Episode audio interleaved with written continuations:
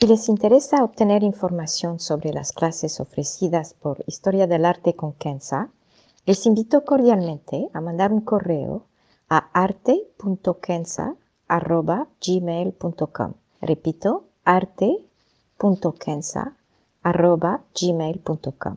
Muchas gracias. I'm Sandra, and I'm just the professional your small business was looking for. But you didn't hire me because you didn't use LinkedIn jobs. LinkedIn has professionals you can't find anywhere else, including those who aren't actively looking for a new job but might be open to the perfect role, like me. In a given month, over 70% of LinkedIn users don't visit other leading job sites. So if you're not looking on LinkedIn, you'll miss out on great candidates like Sandra. Start hiring professionals like a professional. Post your free job on linkedin.com/people today. Historia del arte con Kenza.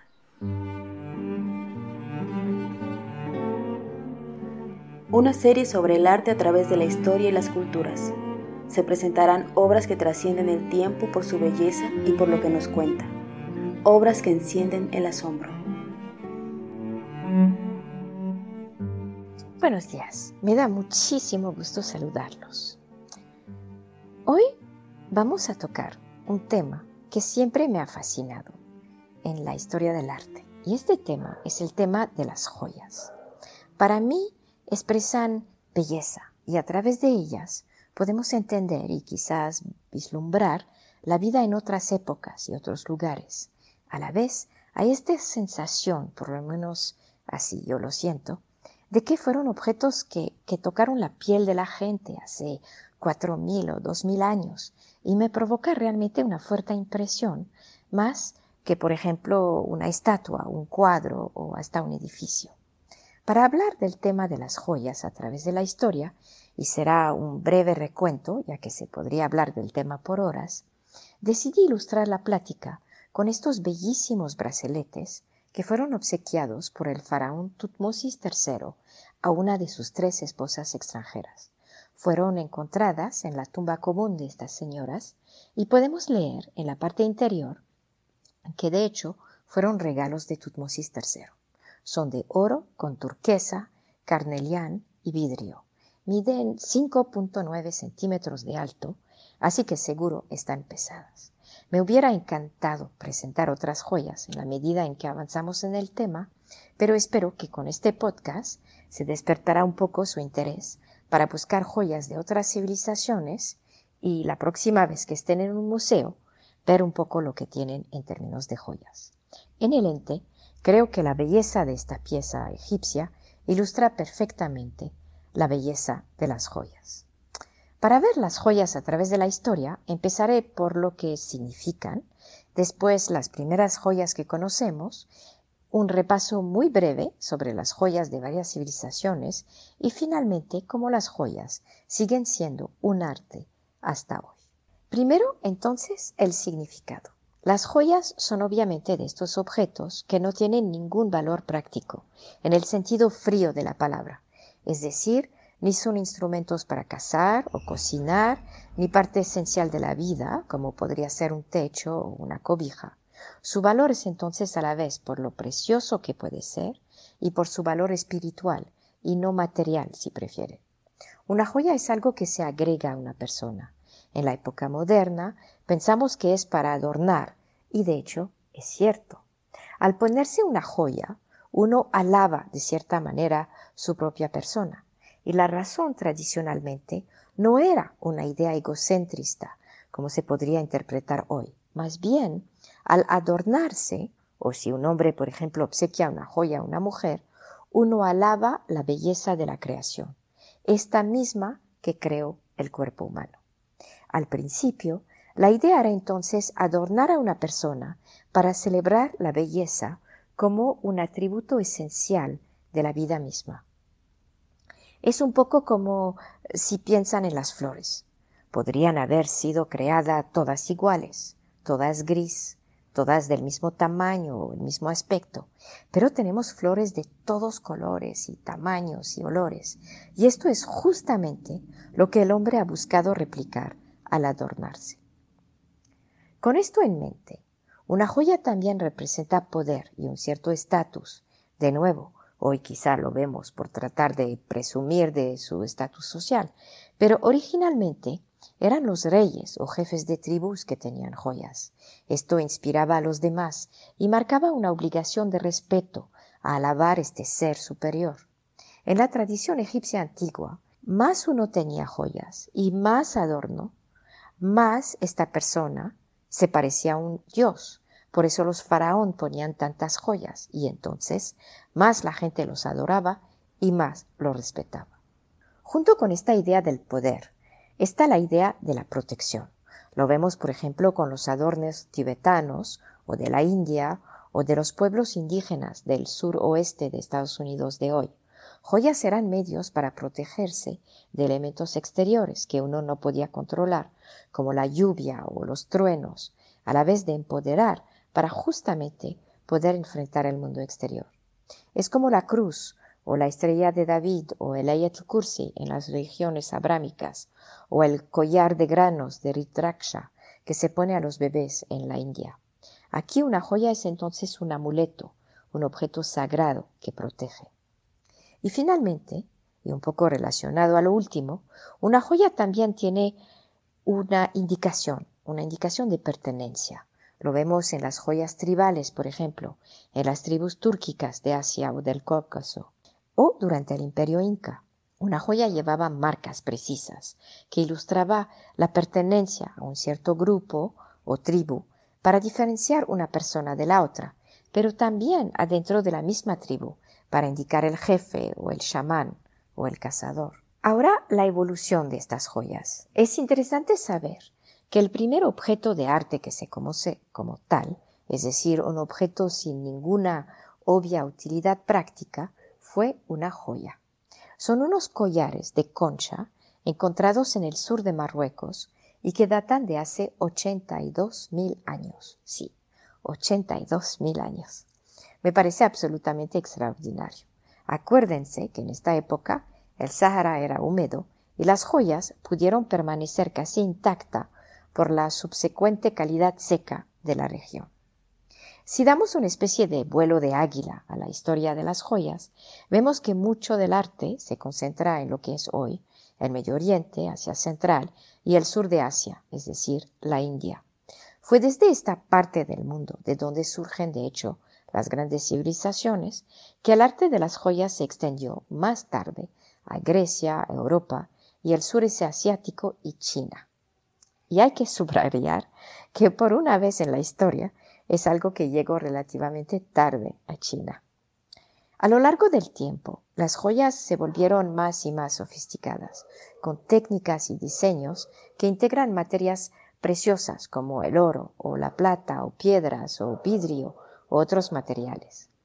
El arte como tal data de 5.000 años antes de Cristo, es decir, hace unos 7.000 años, en la región de Mesopotamia y unos siglos más tarde en Egipto y aquí tenemos un ejemplo espectacular con estos braceletes que habla de una técnica muy avanzada y también de una estética muy fina. En Egipto, como en Mesopotamia, las joyas eran del dominio sagrado, es decir, que tenían un valor no necesariamente monetario, pero espiritual. Es por esta razón que se hacían objetos de culto en oro, algo que vemos mucho más tarde en la iglesia cristiana, y por supuesto eran reservados a los reyes, que tenían un estatus de dioses o semidioses. Al principio, las joyas eran solamente collares y braceletes, lo más fácil de hacer, y después evolucionaron para ser objetos de belleza, como para el pelo o anillos u otros. Cerca del tercer milenio antes de Cristo, existía ya un arte de la joyería en Europa, unas ofrendas muy sencillas Casi todas eran collares y pulseras hechas de cobre o de bronce. Aquí tenían poderes protectores y no un carácter estético, por lo menos es lo que dicen los historiadores. Pero existen unas prendas celtas, por ejemplo, que son bellísimas, pero es cierto, hay que esperar unos dos mil años más tarde antes de que fueran creadas. Las civilizaciones más destacadas en términos de joyería fueron los fenicios, los turcos, es decir, las tribus túrquicas de Asia Central, y como lo mencioné, Persa y Asia Central con uso de, de materiales muy sofisticados, como el oro o la plata, que son metales muy maleables y entonces frágiles, y también el uso de piedras preciosas que había que tallar. Entre todos destacaría la India, con un uso muy temprano del oro y de la plata. El arte llegó con navegantes al sur de la península arábica, en lo que es hoy Yemen, muy temprano. Y lo más probable es que las joyas de la famosa reina de Shiva fueron de inspiración india. Una civilización que supo también manejar las joyas era la civilización etrusca, que data de 900-700 a.C. y de la cual se sabe poco, aparte de que fue la inspiración para la civilización romana, pero que ha dejado un legado cultural increíblemente bello, y parte de esto fueron las joyas. Me gustaría hacer un podcast sobre esta civilización tan sofisticada y espero hacerlo pronto. El arte llegó a Grecia mucho más tarde, con las conquistas de Alejandro Magno en Persa Asia Central. Estamos hablando del siglo IV a.C., es decir, unos 3.500 años después de las primeras joyas en la región. Y por supuesto, no hay que olvidar las bellezas creadas por las civilizaciones andinas en lo que es hoy Perú, Colombia y Ecuador. Y esto desde el siglo VIII a.C. Cabe recorrer el Museo de Oro de Bogotá, en Colombia, para apreciar la finura de la técnica con el oro y lo delicado de la estética. Es interesante destacar que fue en Ecuador donde se inventó el platino, que es una mezcla de oro y plata muy difícil de hacer y nos habla entonces de una sofisticación tecnológica muy avanzada en el manejo de metales suaves y por ende frágiles. Hoy en día sigue el arte de las joyas y la fascinación por ellas.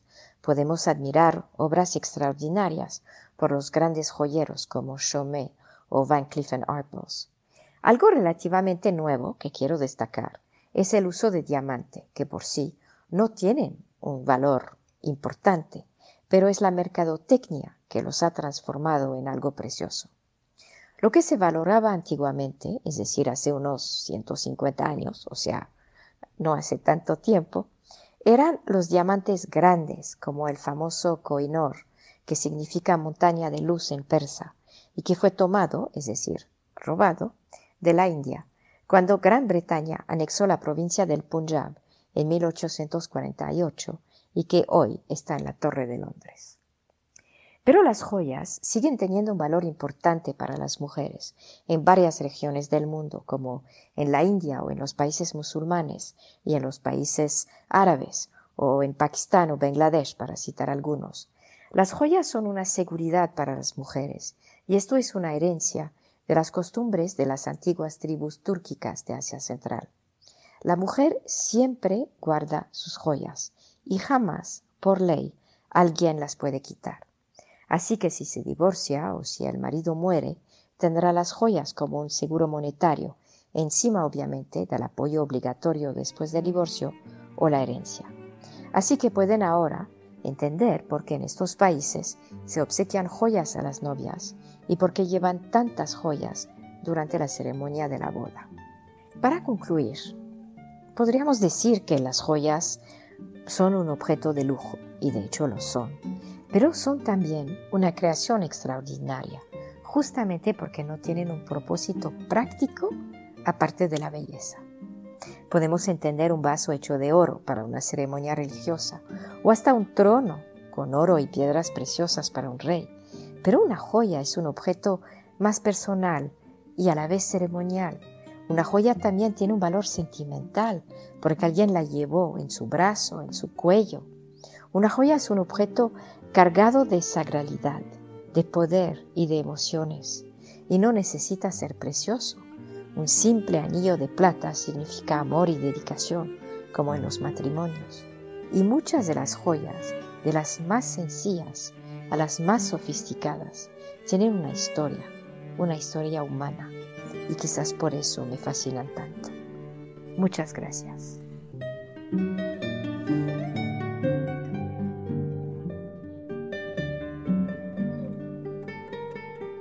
Historia del arte con Kenza.